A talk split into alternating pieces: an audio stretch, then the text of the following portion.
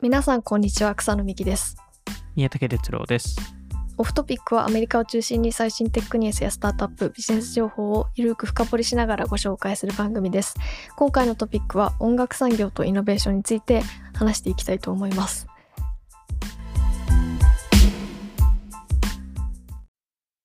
はい、はい音。楽トピックはたまにやってますけどそうですね。たまにやってますね。あの、最後、その音楽だけの話をしたのはあの、あのミュージックトーク、えおー、ーの、あの、音楽がどうそのテクノロジーを影響してるのか、で、テクノロジーがどう音楽を影響してるのかっていう。 話で DJ すかね宮武さんの時ですね確かに、その時はいろんな曲紹介を、えーしてたと思うんですけど。 Spotify で聞いた方はそうですねそうですね。確かに。あの、ほその他、あの、すこれは Spotify のなんか特殊機能でしたよね。うーんだったんですけど、まあ、なんか、なんでテック番組がこれだけ、なんかエンタメカルチャーについて話してるんだろうって多分、 えー思うかもしれないんですけど、なんか理由としすると、実はシリコンバレーってすごいエンタメ企業に恩があって、はいえーで、まあ、今日はそこのちょっと関係性でしたり、まあ、あのその中、エンタメ業界の中でも音楽えーの話、えー特にイノベーションの話をしていきたいとえー思いますとえーいうところなんですけど、まあ、そもそも、その、あのエンタメ業界ですと、やっぱハリウッドじゃないですか。うーんハリウッド映画とかもそうですもんそうねあの、なんか、ハリウッドとシリコンバレーの共通点って、あの、どっちも、あの、スタートがカリフォルニアなんですよね。で、まあ、今もカリフォルニアメインですけど、ハリウッドとシリコンバレーってどれぐらい距距離的には地理的にはどれぐらいえっと、離まれあて、るんですか、あの、ハリウッドは LA、ロス、あの、LA あ、そっって、かで、えうっと、んシリコンバレー、サンフランシスコが多分、まあ、一番メインの多分街になってえーくると思うので、まあ、大体、えー車で5時間ぐらいかな。おお、えーまあ、あの飛行機で1時間ぐらい、えーだと思うんで、はいまあ、そこら辺の,、まあ、あの距離はあるんですけど、まあ、どあの両方とも同じあの州カリフォルニア州にあってでさらにそのやっぱ起業家精神がどっちもすごいじゃないですか。あその新しいアイデアを新しいものうん、うんやっぱ生んでますしなんかサンフランシスコに行くと多分草野さんもサンフランシスコ何回か行ったので分かると思うんですけどサンフランシスコのカフェに行くとなんかもう必ず起業家がなんか VC にピッチしてたりするじゃないですか。あそこ、まあ、ピッチしてる瞬間はあまり見たことはあ見ないんですけど本当にいあのなんか PC うーんカチカチしてるとかミーティングしてるみたいなのはあ確かありますによ見かねけますはいなんかやっぱ起業家がみんな集まってなんかみんな自分のアイディア持ってるみたいなうん感じじゃないですか、でも、はい LA 行くとなんかすごい似たような現象があってみんなカフェでそれこそパソコン開いて脚本書いてたりとかへえみんなアイデアィアを持ってるんですよね、LA でおーもあのあのび別に全員っていうわけじゃないんですけどでも多くのえー人たちがやっぱり LA、まあ、ハリウッドで自分の名前を作りたいためにやっぱりその脚本書いたりとか、まあ、いあのやっぱアイディアを持ってるうんうんうんえーっていうところがあるんですけどなんかそもそもなんで映画映画産業映映画業界ってハリウッドで生まれたかああ、考えたことなかったです ね。なんでだと思いますええ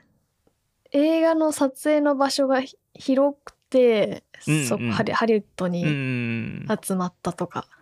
それはめちゃくちゃあるんですよあのその撮影場所として適切なのは2つ理由があって、はい。えー、1つは天気なんですよあんまり雨降らないああ、まあめちゃくちゃ大事じゃないですか確かに。まあ今は降らなすぎてちょっとやや確かばいに。 ちょっとやばいですけど逆にあのも物う腰一がつがいろんな背景っていろんなシーンが撮れるのでいわゆるまあビーチビーチとか海とかあるんですけどあのハリウッドって砂漠の中にもあるんで砂漠も撮れますうしんあと森とかあの山とかもあるんで、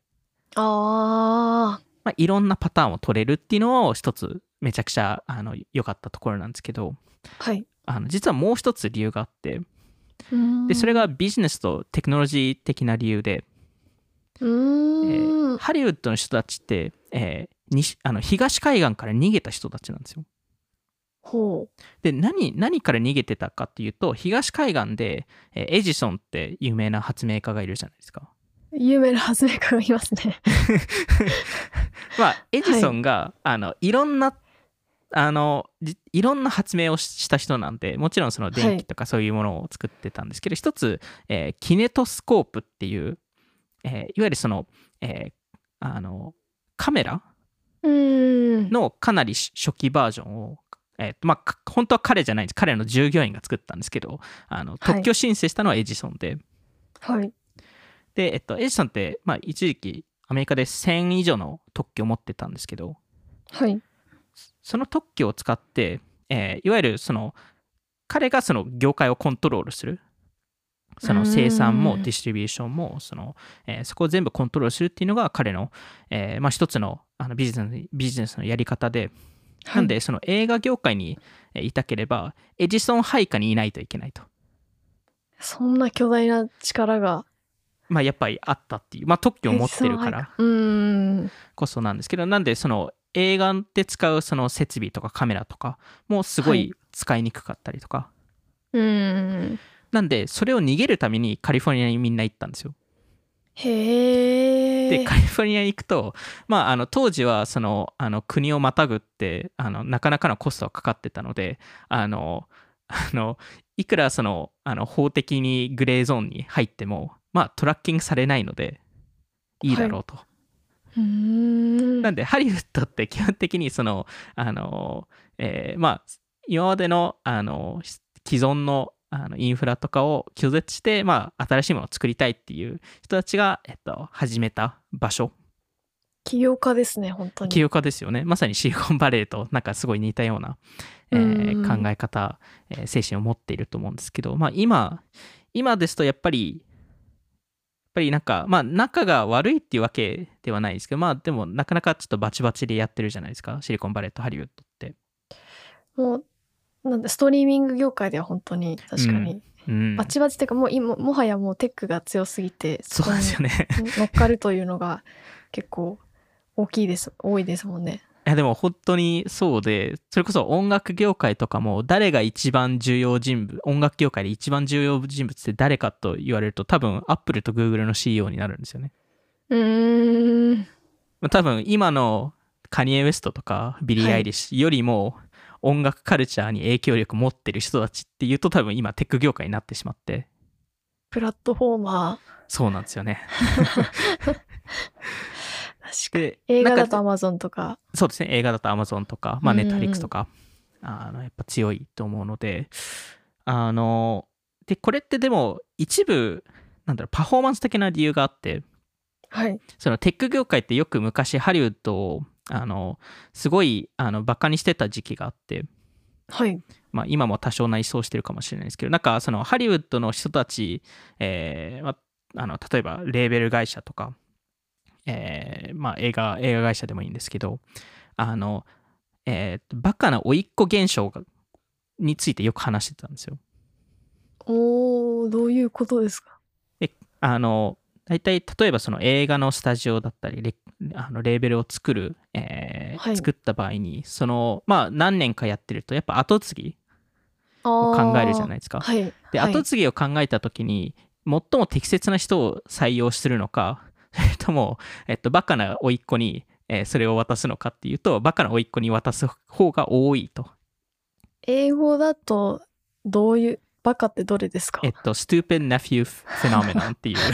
あのあのたおー単純にあのあのあの直訳しただけなんですけどうーん。なるほど。なんででそれがすごいもったいなかったんじゃないかなと個人的に思っていてはい。で、えっと、なぜもったいないかとうんあの思った理由は、シリコンバレーをの最初の立ち上げにかなり支援したのってハリウッドなんですよ。へー。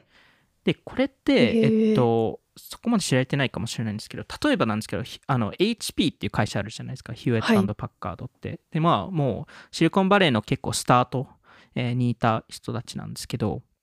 あの、ヒュアヒューエットパッカード、まあ、HP の一番最初の契約ってディズニーなんですよ。へー。ディズニーがこれ1939年ぐらいなんですけど、あのファンタジアっていう映画を、あー。あの音楽系の映画あったじゃないですか。はい。をオー作ケっストラ、あそはうでいす、そうですあのオーケストラとかあのを作っていて、えーそこでその特殊なその映画館を、えーそそれ用に作っていてそこでその特殊なスピーカーが必要だったんですねでその特殊なスーピーカーを設置するために HP、まあ、当時はヒューアットパッカードはフリーランスだったんですけどあのを,、はい、フリーランス。を雇おうとしてへでフリーランンスだったらまあ会社化しちゃえっていう感じになってヒューアットパッカーパッカードが、えっと会社化、えーするときにあのちょっと名前名前どっちどうどういう名前にしようかって、えーなった時に名前、まあ、自分たちの名前を、えー使おうってなったんですけどスどっちを先に置くか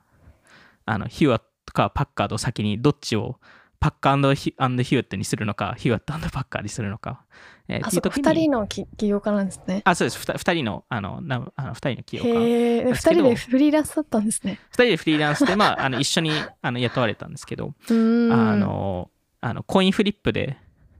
コイントスでどっちが先にあの名前を入れるかっていうのを決めうて、わー PH になってた可能性も2 PH になってた可能性は分の1であったんですね。あります。やありばま。 す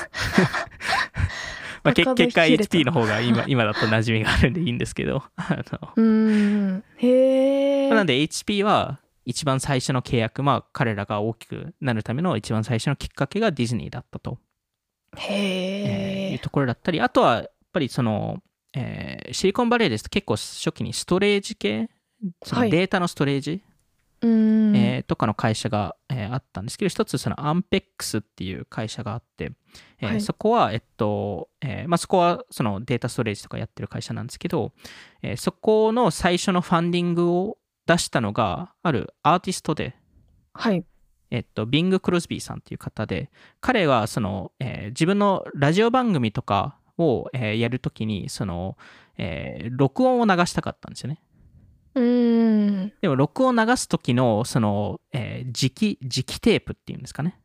はい。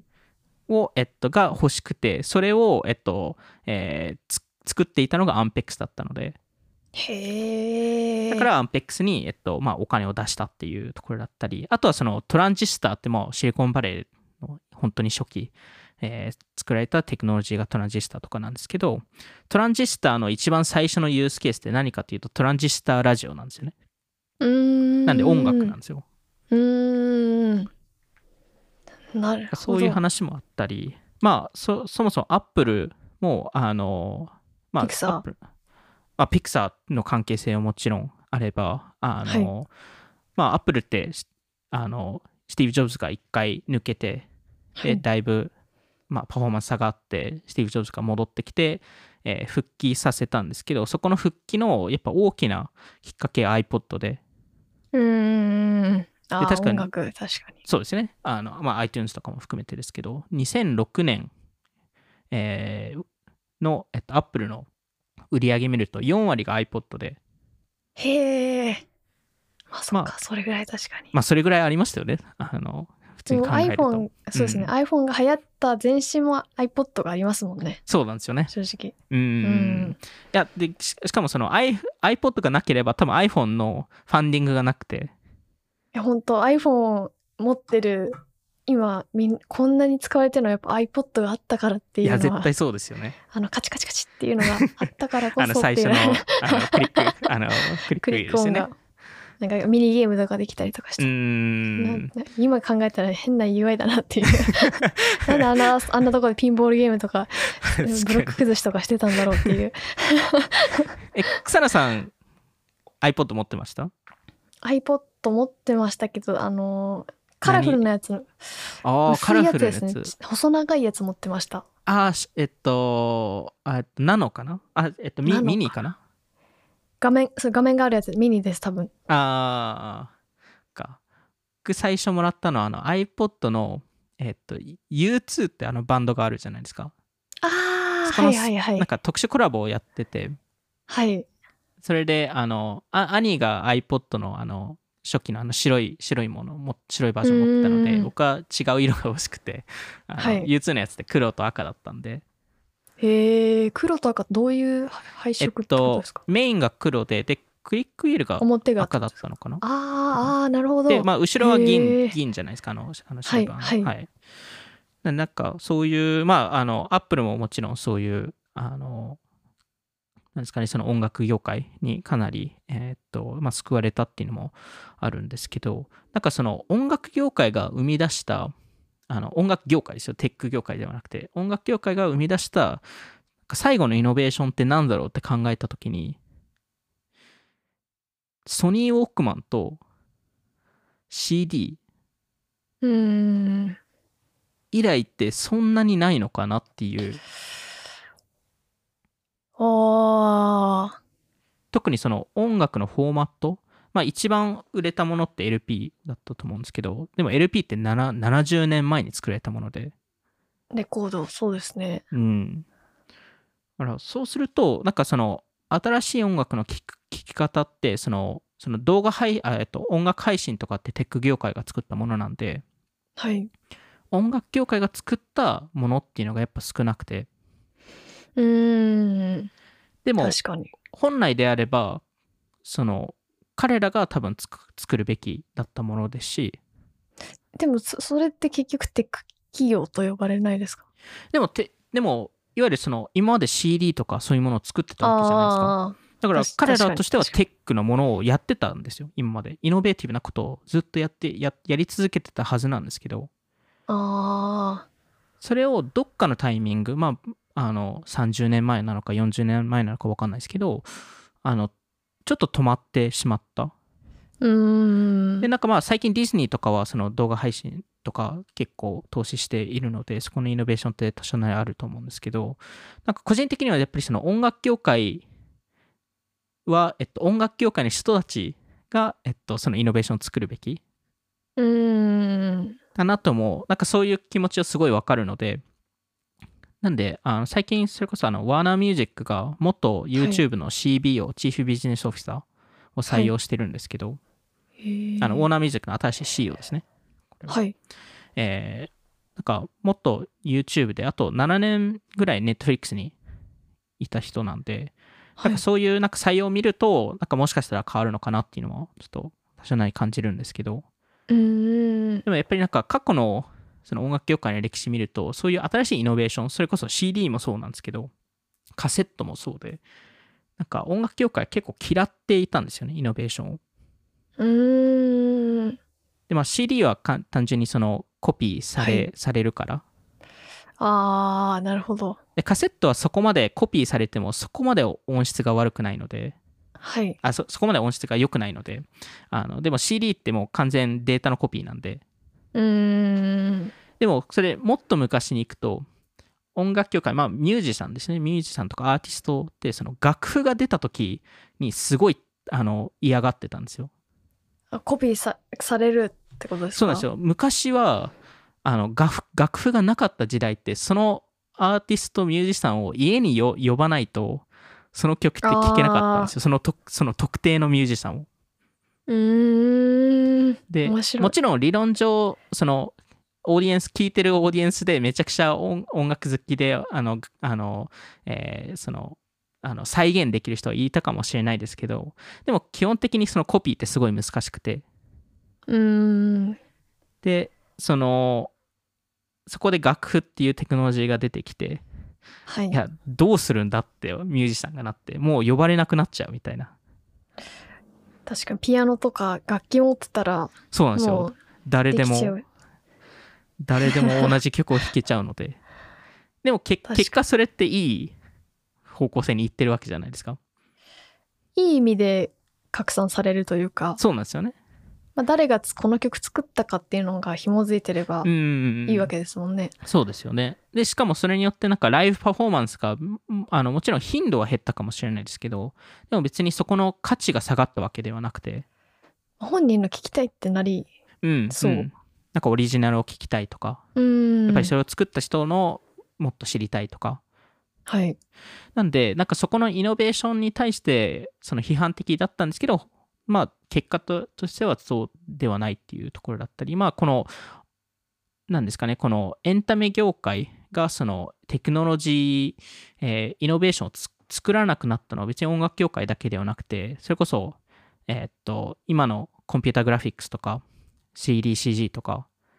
見ても、はいまあもともとはもうピクサーとかルーカスフィルムとかがもう最新にさあの最最先端に立ってましたけど今だとエピックゲームズとかユニティとかうーんであのそれこそあのルーカスフィルムルーカスフィルムってあのはいジョージ・ルーカスが、まあ、スター・ウォーズ作ったジョージョージ・ルーカスが、えー立ち上げた、えー会社ですけどルーカスフィルムの配下ってす結構すごくてへえあのそれこそ草野さんも前過去多分アメリカ出張でそのインダストリアル・ライトマジックはい ILM っていうあの、はいあのまあ元々スター・ウォーズのあのビジュアルのエフェクトで今だと結構マーベルとかハリウッド映画のエフェクトをやってる会社も、えっと、元々ルーカスフィルムの配下にあってうーんさらにピクサーも元々ルーカスフィルムの配下にあってへえでえっとそれをまあけ結果そのジョージ・ルーカスはピクサーのあのをあの部分的に売却しちゃうんですけどはいあのでそこでスティーブ・ジョブズがあのスティーブ・ジョブズがジョージ・ルーカスから買い取るんですよねうーんスティーブ・ジョブズが買うわけですねそうですねででスティーブ・ジョブズが、まあ、ピクサーを、えっと、運営するっていうことになるんですけどあの、はいピクサーがスピンアウトした時にあの35人の VC があのあの見送っていて、へえまあ、やっぱりそその時もやっぱりテッ結ク構 テック業界はあのいろいろやっぱクリエイティブに対していろいろ厳しかったと思うんですけど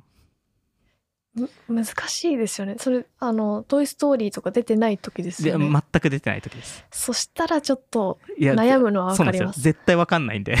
うんあのしかも当時はなんかハードウェアハードウェアとかもあの販売しててピクサーってへえなんでそれなんか何のハードウェアだっけなんかなんかハードウェアなんかそれをそれもあの事業売却したんですよ、スティーブ・ジョブズがあのキャキャッシュを作るためにおーおー何がの何が残っあの結局そのあのえっとアニメーションアニメーションとかそのそこのソフトウェアとかが残ったんですけどへえでもそれもあの「トイ・ストーリー」を作る前にマイクロソフトに売却するか悩んだりとかでも「トイ・ストーリー」で爆発しましたもんやっねぱ「トイ・ストーリー」がなかったらもうピクサーは多分存在しないんででもあれがなかったら、まあ、確かに投資するかって言われたらまだ いやわ見かんな送いりってかななりまとすなよるね気持ちは分からなくもない です。全然わかりますよね。うあん、のまあ、でも結果ピクサーはディズニーにあの売却して、まあ、そこでスティーブ・ジョブズがあのディズニー株7%ぐらいもらうんですけどほあらの見ろって。でもでもピクサーもそのディズニーに売却できた一部の理由ってはい。あ、えっと、えっと、ピクサーじゃねえ、えっと、あの、えっと、ディズニーってその、その何年後だろう ?5 年後ぐらいかな。ルーカスフィルムを買収するんですよね。そそのスター・ウォーズのの、フランチャイズを。はあのその時に、あの、すごい重要だったのが、ピクサーの買収が重要で、い。うん。で、その、いわゆるその、ジョージ・ルーカスはまだ、やっぱピクサーがもともとルーカスフィルムの配下にあったんで、やっぱすごい自分の会社として思ってて、はい。そこのあの扱いそのあのディズニーがどうピクサーを扱うのかをすごい見てうてん。へえ。で結構。そこはいい扱いをしてくれてたのでじゃあまあルカスフィルムも OK ですみたいな確かになんか割と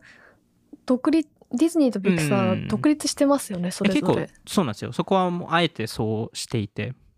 うん。なんでそこのやっぱりあのものが重要だったり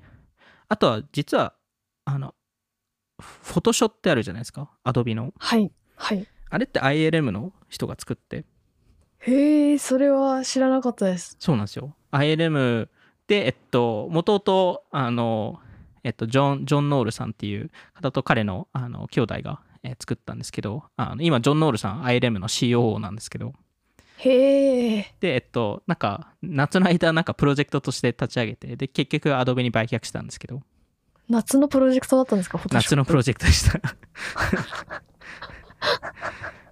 すごい。それがこんなにもうん。全世界で使われる。と。そうですよね。 なん使で、用アプリですもんね、本当に。いや、めちゃくちゃ主す要ごいアプリです。めちゃくちゃ主要アプリです。うん、まあ、でも、なんか、もともとそういう、その ILM とか、ピクサーからのはいイノベーションってすごいあったんですけど、うんうんなんか最近ですとやっぱ Unity とか Epic とか、まあ、Apple とかスナチャとかがここら辺の領域をかなり攻めてますし彼ら結構買収買収もしてるのでうんそれこそ Unity があのピーター・ジャクソンさんってあのロード・オブ・ザ・リング、えーはいの、えっと、監督も務めた、えっと、ウェタデジタルってあの 3DCG とかあのエフェクトとかモーションキャプチャーとかやってる会社を買収したりとか、あと Netflix もあのストレンジャー・シングス4の、えっと、エフェクトをやったスキャンライン v VFX っていう会社買収したりとか。おーしてるわけおなのでやっぱりもうテック業界は結構この領域に飲み込んじゃってるーあらっていうのがまハあリウッド大丈夫ですか、うん、そうなんですよねハリウッドが あの結構やばいんじゃないかっていう、えー話があるんですけど、うん、なんかですかねそもそも多分前過去にもはちょっと話したかもしれないですけどこの、まあ、この音楽業界のなんかそのイノベーションがない、えーっていうところもなんでそうなのかなって見た時に今のエコノミックス的に、えー古い曲をの方がか過去を使った方が儲かるからっていうのがあって音楽産業音楽産業に関しては。へえで、えっと、まあ、この古い曲、えーっていう定義もいろいろ必要になってくるんですけど、あのー一つのデータポイントとして、えっと、えー今の音楽、音楽の全体の消費はいの72%が古い曲っていうデータがあって、で、この、この場合古い曲っていうのは18ヶ月以上前の曲。おなのおでそれをちょっと古い曲と呼ぶのかっていうのはあるんですけど、最新の曲ではないっていうまあ、最新の曲ではないっていうところででもなんとなくなんか最なんかい新しい曲っていっぱい出るじゃないですかはいでやっぱ新しい曲をみんな聴きたがるのかなって多分思うんですけどうんでも結局その再生されているのが古い曲が多くていやでもそれは体感してそう思いますよね、うんうんまあその1年半前半ぐらい前の曲ってことでもう古くなる古古いってふいうの古いっていう、はい、定義でそしたら聞きますよねそういうの確かうに、ん。なんで、あの、大体その、その、新しい曲、まあ、18ヶ月以内で、えっと、出た曲、えーのトあのトップ200は、えっと、全体のその、ストリーミングの回数の5%ぐらいしか占めなくて、へえで、3年前は10%だったんですよ。なんで、落ちてるんですよ、明らかに。おお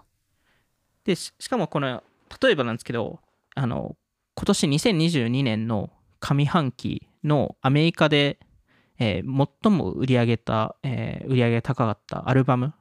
はいえートップ10のうち半分が去年リリースされてるんですよ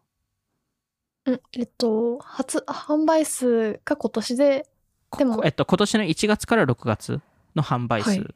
えーを見るとそのトップ10中半分が2021年に出たアルバムでへえ昔のもの買う昔のものっていうか最新じゃないやつ買ってるんですねそうなんですよへえなんかそれもちょっと不思議なことで確かにでもなんか結果としてその音楽業界としてはその新しいヒットを作るのがどんどん難しくなっていてうんでなんかでもなんかそのもともとそのカルチャーなんか文化ってそのもっと新しいものにどんどんなんか根付くっていうか新しいものに興味持つと考えて、えーいたのでだから例えばまあ本本もそうですし映画もそうですしなんか新しいものに、まあ、どんどんその会話がいってそこでどんどん進化していくっていうところもあるかなと思ってたんですけどでも過去の歴史見ると実はずっとそういう感じではなくてなんか時々その歴史上でその新しいものが、えー全体の文化を占めてるのではなくてどちらかというと古いものがが占めてるタイミングっていうのがあってはいで例えばルネッサンスの始まりって古代ローマとか古代ギリシャのものをすごいえー真似してルネッサンスって始まったりとかへえで今現在もまあ過去のそのモノカルチャーのあのエピソードでも話したと思うんですけどその映画業界とかそのあの、えー続編が多いとかあなんかそういう話もしたと思うんですけどなんかエンタメ業界特に映画業界ってすごい面白くてあのあのとまあ、映画のその、えーまあ、俳優あの、まあ、俳優女優さんがあのの年齢はい。をトラッキングした調査があってうーんその主役で出るはい。あのめちゃくちゃ上がってるんですよ。へえ、ああ、まあ、そんな感じもしますね、確かうに。んでこれってやっぱり続編とかがあるからこそああ、あのこういう現象ってあって例えばなんですけど今年アメリカでおそらくあのえーボックスオフィスって、まあ、映画収入でトップになる映画ってあのトップガンなんですよね。めちゃくちゃ人気ですよね。まあ、あのやっぱむ元々のトップガンがすごい人気だったので確かあれも続編系これ続編ですじゃよあね。続編系ですもんね。今へトム・クルーズって60歳ですからね。いや、まあ全然関係ないですけど、それであれ、アクションできるのはすごいです。それはそれはそれですごいですよね。シンプルに続けられるのがす すごいなっていうのと、でも人気がずっとあるっていうのもすごいですよね。うんでもなんか確かにそういうそのせいでなんかそれこそあのあのいまだにハリソン・フォードってインディアナ・ジョーンズの映画まだ作ってるんでいまだに。で80ですよ ハリソンフォードって確かに そろそろいいんじゃないかってでも見たい気持ちもわか思うる。んですけどはい、でも過去 20, 20年特にまあ10年から15年見るとその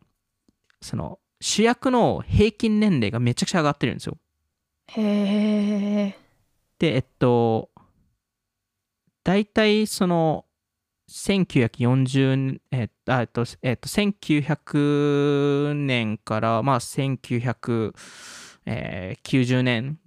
90年代の終わりぐらいまあ20世紀えーの映画の主役を見ると大体まあ30代半ばから後半なんですよその主役の平均年齢が。はい。で、それって大体アメリカのあの平均年齢と若干似たような数値だったんですけへどー、はい。あの今の平均年齢って40代半ばなんですよ。で、もう明らかにこれ50に向かってるんですよ。でもなんかそれ、日本のなんかお笑いのなんか上がつ詰まってるというか、あそういう現象みたいなのちょっと思い出しましたね。似てるかもしれないですよね。全体的にその有名な人がどんどん有名になっていくっていうのと、うんうんそうんのあと今の50代と昔の50代って今の50代めちゃくちゃ若くて、うんあの、なんていうか普通に若手と同じ言われる人たちと同じぐらいうんなんか活躍されてるというか、うん、まあいろんなことができできるっていうところですね。まあ、あの、それこそ、あの、トム・クルーズが今60でアクションできるように、それが、例えば50年前だったら60歳の役者がなかなか多分アクションできなかったりとか。うんまだ60歳なのっていう若さを保ってる人たちってめちゃくちゃいますもんね。う。確かに、確かに。まあへえなんか、ただこれってカルチャー的にやっぱ影響って絶対あると思っていますし、はい。で、その音楽業界見ると、その、あの、古い曲を買う投資家がすごいいるんですよ。うん。あのそれこそ、えっと、去年、去年5000億 ,5000 億円以上使って、古い曲の権利を買い取っているんですけど、あの例えばボブ・ディランさんはい。が、えっと、カタログをユニバーサル・ミュージックに、えー400ミリオン、まあ、4、500億円ぐらいで、えっと、販売したり、まあ、販売っていうか、あの売ったりとか、へええ。へーまあ、ポール・サイモンさんが、えーソニーに250ミリオンで売ったりとか、まあ、やっぱりそれを買い取って、それを、まあ、あのそこの、えっと販売権を持って、それで、まあ、お金儲けしようと、えーしているんですけど、いわゆるその、新しい音楽ではなくて、古い音楽に投資してるわけなんですよね。最近の昔の歌手の映画化システムってそういうことです かああ、そうかもなんしれかなあいですね。のよく確かにあのフレまあフレフレディ・マーキュリーとかあうの、ーんあれの曲を再生させるその権利を持ってる人たそちれ確かに、が映画化するみたいなそ最れ近もはああるりかもまししれたないよですねね。うーんエルビスのやつとか。エルヴィスのとかうんあわかんない推測でしかないですけど 確かにそこの権利を持ってる人たちはちょっと気になりますよね。気になりますねそれが目的だったんじゃないかって。でも、でもそれは絶対、あの、あの誰が持ってようと、その、その目的は絶対あるはずなんで。うんでもなんか、過去に投資続けると、今は別にいいかもしれないんですけど、5年、10年後結構厳しくななると思うんで、おーいわゆる新しい曲に投資しないっていうことなんで、まあ、投資するかもしれないですけ確ど、か投資額がひ低いっていうところなんで、うんまあ、すでに結構ファンド側も、なんか、あの古い曲が思った以上売れなかったりうんしてる部分もあるので、結構エコノミクス的にちょっと危ない部分もあるんですけど、なんかそもそもテクノロジーに投資してない、えー過去の音楽に投資している、はいそれって今の,、まあそのモノカルチャーでも話したアルゴリズム文化と考えると新しい音楽ってめちゃくちゃ出にくいんじゃないかと、うーんこの新しい音楽に投資はいす,、投資する方法だったり、えーそこの新しい音楽のイノベーションを、えーどう生み出すかっていうのを考えないといけない。うーんでそれを理解それをまあしそれをやるためにはまず音楽のイノベーションってどっから来るのかはいで例えば、まあ、20世紀のあの、まあ、すごい重重要っていうか、まあ、音楽のイノベーションの事例いくつか出すと、まあ、ビートルズとか、はいまあ、エルビス・プレスリーとか、うーんまあ、ヒップホップだと NWA とかうーんあのあと例えばジャズとかはいなんかすごい面白いのってその今挙げた4つの事例ってなんか例えばビートルズってどっから来たかって言ってリバープールから来てるんですよね。イギリスの、はい、ロンンドンじゃないんですよねリガリバープールなんですよね確かにでエルビ確ス・かにプレスリーってどこで生まれたかっていうとミシシッピで生まれてるんですよねおーやっぱ田田舎の舎の方方でですすかねミシシッピはで NWA ってあのブルックリンではなくてコンプトンってカリフォルニアのある町から生まれていてででジャズってニューーオーレンズから生まれていてはい別にニューヨークとかなんかそういうところから生まれてなくてなんで、例えばなんでジャズってニューオーレンズから生まれたんだろうって考えるとなんかいくつかもちろんあの仮説は出てるんですけど個人的になんかすごい納得したのが、えっと、まず、えっと、港だったんですよね。でで港の意味合いって何かというとあめちゃくちゃダイバーシティがある場所なんですよ。ーあそうです確かおあーえ草野さんどうどう草野さん的には。えなんかみんな港だかうんらラジオ聞くのかなと思ってたんですけど あララジジオオってそんなない かラジオなんか音楽き作業中に音楽聞く系あ属性の人が多いのかなと思って確かにあでも仮説なんでなんでもないですまあでも一つはこの港っていうのはいろんな人が集まるじゃないですか港なんでそのはい世界中から、なんでニニューオーレンズズってスペインから来る人もいればフランスから来る人もいればカリブ海から来る人もいればアフリカから来る人もいておーでそこのあの、えー集まりからジャズが生まれたんじゃないかとかおーだい多様性、はダイバーシティなんで結構こなるほどのアーティストのイノベーションってその港だったりその,、えーその国と国の境目だったりうーんいろんなカルチャーが集まる場所でありながらもう一つはえっと貧しい場所だったっおーていうのもその2つまあどっちかか2両方が、えっと、そうなんじゃないかっていう風な仮説があって、えへーー例えばなんですけどあのえっとラブソングが最初に出た場所ってエジプトって言われてるんですけどはいそこの、えっと、そこの、あの、ラブソングが生まれた村があって、そこの村って当時は一番ダイバーシティが高かった町だったんですよ。うーんいわゆるピラミッドを作るためにいろんなアーティストを呼んで、そこでなんかそのパフォーマンスしてしたりとか、はいそのピラミッドの開発のためにいろいろ貢献するために、そのいろんな国からいろんなアーティストを呼んでたらしいので、はいそこもダイバーシティがあって、へえでビートルズも、まあ、ロンドンとかではなくてリバープールってリバープールの港の町ではいでえっと、えー結構貧富の差があった場所でうーんでえっと例えばえっと、えー古代ギリシャの、えっと、レスボス島っていう場所があるんですけどはいそこであの最初の歌詞が生まれた歌詞っていう概念を作ったのが、まあ、そこそこと言われてるんですけどはいそこもいわゆるそのヨーロッパに入るためのその、まあ、あのゲートウェイだったんじゃないかっていうふうに言われてたりとかへえオペラってベネツィアかベベネツィアから生まれてますけどあれあそこも港ですしああ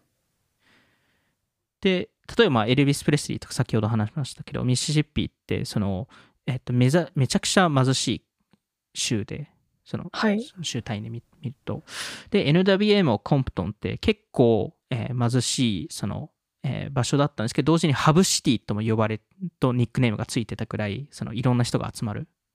はいええ場所だったりしてて、でもしかしたらこのモノカルチャーでしたりこういうその,、えーとその音楽のイノベーションがどこから生まれるかっていうとこういう新しいそのカルチャーをどう組み合わせるかっ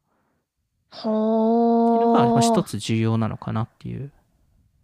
へえでこれ別に音楽じゃなくても例えば、まあ、あのさ最初のハリウッドの話もそうですけどそのあのインサイダーからに逃げてってで、まあ、自ら始めるとかそうですし、なんかこの貧しいっ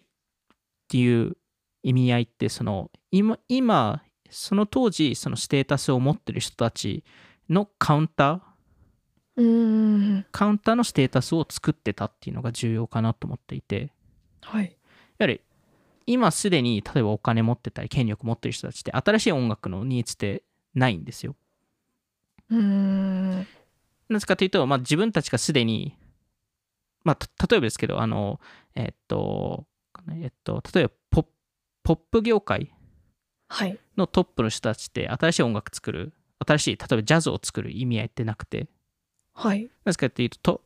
ポッポップ業界にもすでにトップなのでうーんゼロスタートでジャズをつ作る必要性ってなくてでもそこにいない人たちからするとポップ業界に入るよりもゼロから作っゼロからジャズを作った方がそっちのトップになれなれますしああだからそういうなんかそのなんだろうそのあの新しいそのステータスのストラクチャーを作る別の山を作る別の山を作るうーんのが多分一つの,、まあ、あの新しいそのイノベーションが作るきっかけでもあるかなっていうところではいなんで、えっと、なんだろう、そこのカウンターカルチャーっていうか、そのカウンカルチャーの集まりをいかに作れるかっていうのが、多分この今後、その音楽業界でのそのイノイノベーションを作るための一つ重要なポイント、えーでもあるかなっていうところと、で、実はこのモノカルチャーって、その、えーなんだろう、例えば曲の作り方とかも、はいあの、なんなんですかね、なんか、曲の作り方ってなん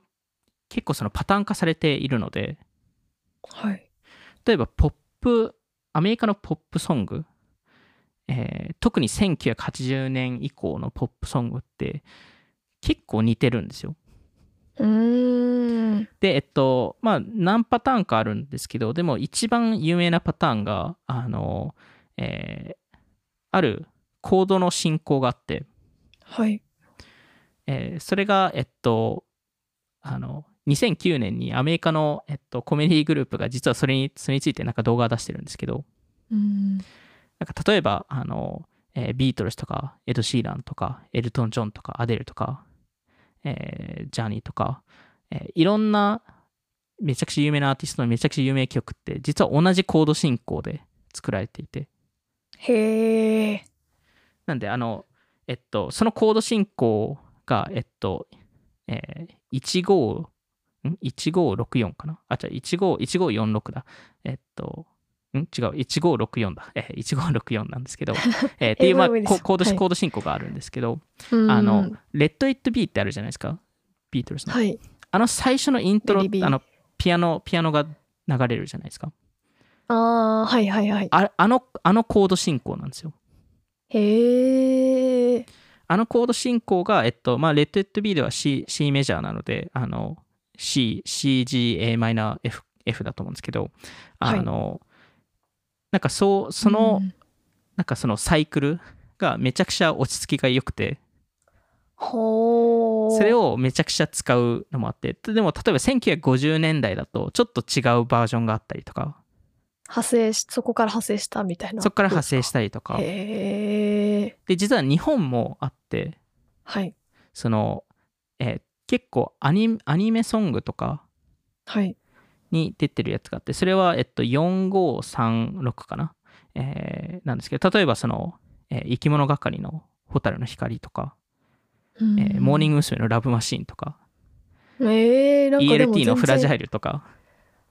雰囲気違いますけど。でも実は同じコード進行で、へえ。生き物がかり。あーへえ。面白いですね。なんかしかも、そういう曲だったらまだわかるんです。例えば、えっと、スーパーマリオ64の曲もそこに当てはまったりとか、 ゼルダとかファイナルファンタジーの曲とかもいあの全部ではないですけど、一部は当てはまったりとか、 J-POP とか日本人に刺さりやすいコードなんですかね。日本人なんですかね、なんかそれがなんか一般化したっていうのも、なんかそこも、なんですかね、その、えっと、そのコード、例えばいコード1って呼ばれるものってすごいホーム感があるんですよね。なんか家に戻った感みたいな、なんかそそうなんかそういうなんか例え例えれ方があるので、そこのなんか、そのテンションをその作るのか作らないのかとか、うーん。なんかそそういう意味合いで、なんかその組み合わせが、あの、たまたまアニメ、アニメソングだとすごい当てはまったりとか。はい。してるのもあれば、なんですかね、その他、なん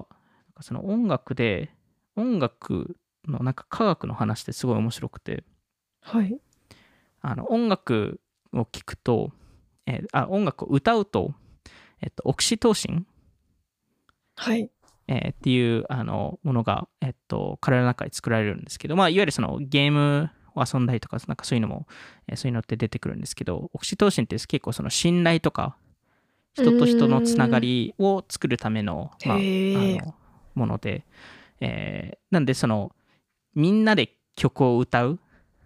ああ。と一体感が出るって、そういう、なんか、あの、科学的な意味合いもあって、へえ。だから国家とか、おお。あのスポーツチームがあのあのあの歌があったりとか、なるほど。まあ昔会社も歌があったりとかあ IBM って社歌が IBM えって社歌があったりとか気になる、それは。 IBM って1927年に最初に出したんですけどあの Songs of IBM っていう何歌ってるんだソングろブう。ックなんですけど気になりすぎますね。なんか僕もなんかあるバージョン見たんですけど54ページぐらいあって何歌ってるんですかえでもなんかなんなんですいかいなんソフトか、いい、いい、いいソフトウェア作ってますみたい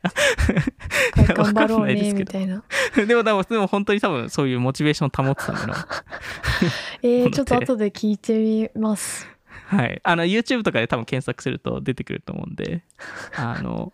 でもこのへーオキシトシンを作るまでにちょっと時間かかるんですよねやっぱり、まあ、体の中で作られるものなのでそれは歌ってる中でってことですかそれとも歌自って分のる中で中で浸透するまで、好きになるまであまみたいなことですかその,、えっと、そのオキシトシンが作られるまで、まあ、それにようんオキシトシンがいっぱい作られると、まあ、はいよりその信頼の気気持ちとかなんかそういうのが高まるんですけど、はい。なんかそれを考えるとその多分アーティストは別にそれを科学的に見てるわけじゃないんですけどでもなんとなく感覚的にそれを理解していてうーん。なんかそのアーティストのコンサコンサートに行くとあのやっぱす名曲とかまあ名曲じゃなくてもいいんですけどなんか曲をなんかちょっと長くするじゃないですか、うーん。最初の伴奏をちょっと長くしたりとかそのエンディングの最後のサビをあえてもう一回繰り返したりとかああ、最後じゃーんって終わらせるのを何回もやるみたいなこととかもですか、うんあなんかそれこそ僕もこのあのこれをあのこの収録の前にコールドプレイのなんか YouTube のライブを見てたんですけどあ、はい。普通の多分あの Spotify で聴く普通の曲よりも多分23分長いんですよへえやっ。ぱ最初のイントロちょっと遅いピアノバージョンをやってでそこからイントロに入りみたいなうーん。なんか一部分あのお客さんだけが歌うとかはい。うなんかそういうのってあるじゃないですかーん。でそれもなんかその科学的に見るとオキシトシンがみんな高まってそこでそこで爆発するみたいな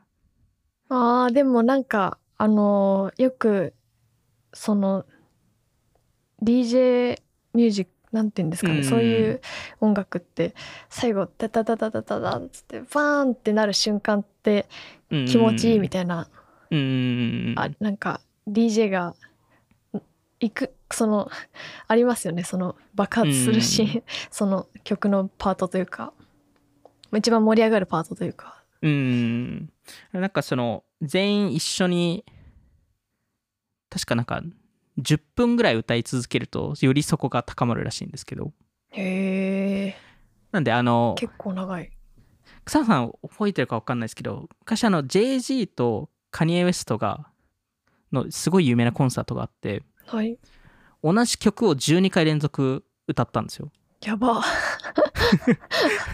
う超超有名なコンサートなんですけど、へえ知らなかったですちなみにあの2017年にトラビス・スコットがおほなんかほぼ同じことやってあの14回連続あのあ歌ったん更ですけ新ど更新してきたこう更新したんですよ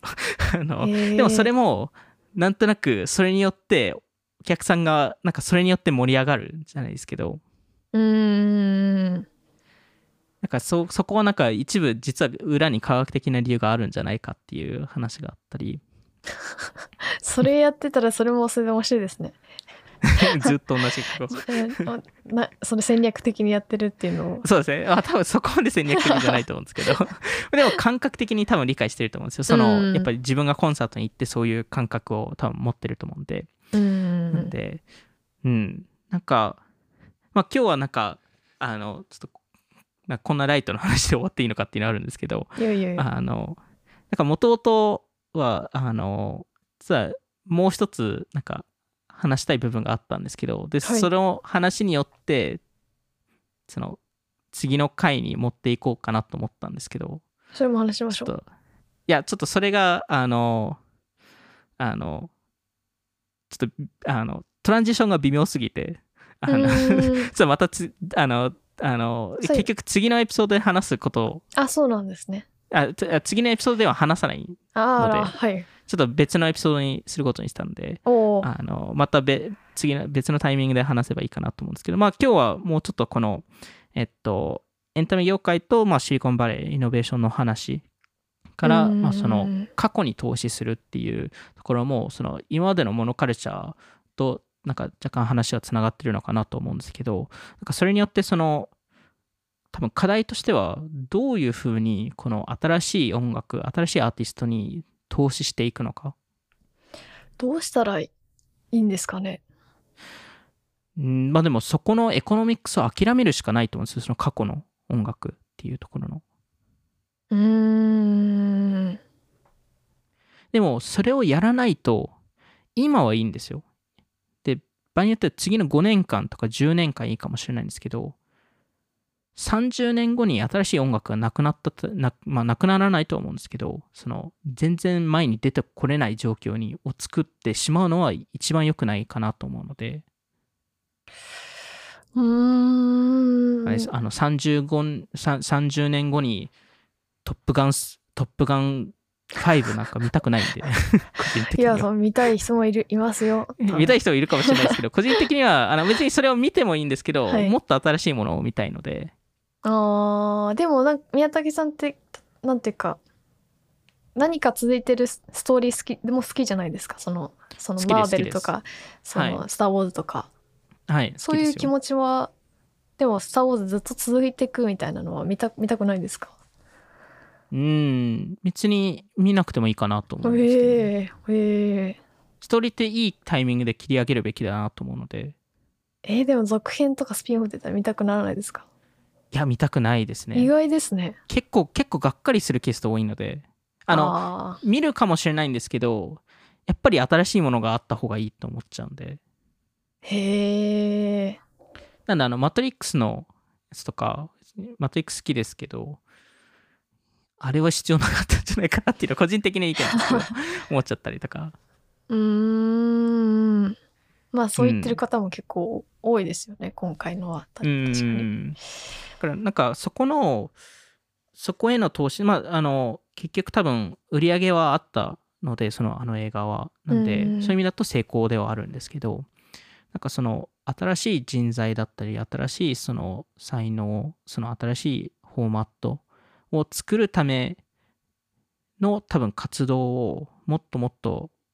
やらないといけないのかなっていうのは、まあ、今回いろいろあの、けんまあ、見てる中で調べてる中でなんか感じたことかなと思いますね。うーん注目のアーティストいますか映画注目のアーティスト。え、これは新し草野いさんいないですかあーなんか注目っていうかそのでもやっぱりなんだろうその2000年2000年代前半ビリうんうー・んアイリッシュ以降、どうなんだろうなでもいっぱい出てますよねうーんいっぱい、あの、いっぱいアーティスト出てるんですけど、まあ、いわゆる、例えばそのビリー・アイリッシュぐらいとかのレベル感で出てる人っていうのは割と少ないですよね。うーんうん。なるほど はい。いないですか わかりましたいじゃやあちょっとうん、ななかなか、うん、あんまりいないですね。ででうん全然いると思うんですけど、あうのーん僕も残念ながら、やっぱ、古い音楽とか聴いちゃう、 聴いちゃうのもあるんで、ああうん。でも映画だとその最近あの「ドント・オーリー・ダーリン」っていうハリー・スタイルズとかが出てる映画とかはいだと、あれもともと女優の方だった人が監督して「ブックスマート」っていう映画がめちゃくちゃヒットし、あ見たことありますあ、み見てはないですかあの、あの、あの映映画はすごいあの話題になってたんで。あれもなんかその今まで映画じゃ映画じゃなかった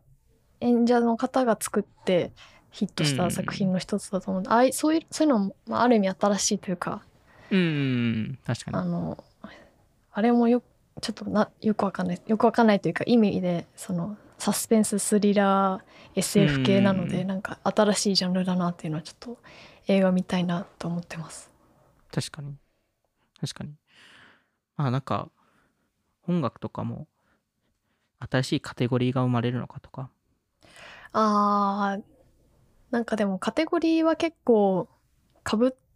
かぶってきてるというか、なんかうん。最近もニッキー・ミナージュがあのグラミー賞でラップカテゴリーに入らなかったっていうのを怒ってたっていうことがああ知ってますーあ、ありましたね。それもなんか50半分以上がラップじゃないとダメって いう理由らしいんですけどでもなんかそこで精査されてこれラップなのにあっちはラップなのにこれうんうんうんポップミュージックに入るのみたいなそそれはなんか、、うんあのー難しいなって思ったりなんかうん K-POP とか J-POP とかなんかあとはあとスペイン語とかなんかそれ、言語が違うから、あのー海外の音楽になったりみたいうんななんていうかその、あのースパニッシュミュージックポップスみたいな、うんうんそういうカテゴリーになってしまあ映画業界もそうですよね韓国語で話してるからみんなにはああの海外映画になったり、まあ、でうんうもんハリウッドにいる人たちで作ってるのにそうなっちゃうみたいな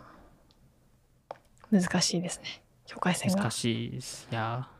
ー、でもなんか、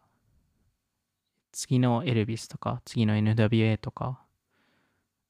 うん、次のビートルズってど、どこで生まれるんだろうなっていうのは考えたいどこですかねいやいや、わかんないです。わかんない。その答えあったら僕はそこに行ってるんで。い あ言ってるんですねミュージシャンになってますかそこで。や、ミュージシャンにはね、いや自あ分自らではなく発て、掘そこを、そこに発掘しに行きたいですよね。 ああなるほどです。なるほどでうす。んはい、そこのそこそこのタレそこの才能はないんであのいやいやいや音楽を作る才能はあるかもしれないですよ。それまあまあいろんなカルチャーとあったらもしかしたら、うかん、もしれないですねまあ多分ないですけどはいじゃあそんな感じで今回も聞いていただきありがとうございました、気になった方はオフトピック JP のフォローお願いしますまた Spotify で10分でわかる最新テックニュース解説バイツの更新しているのでぜひチェックしてみてくださいそれではまた次回お会いしましょうさようならさよなら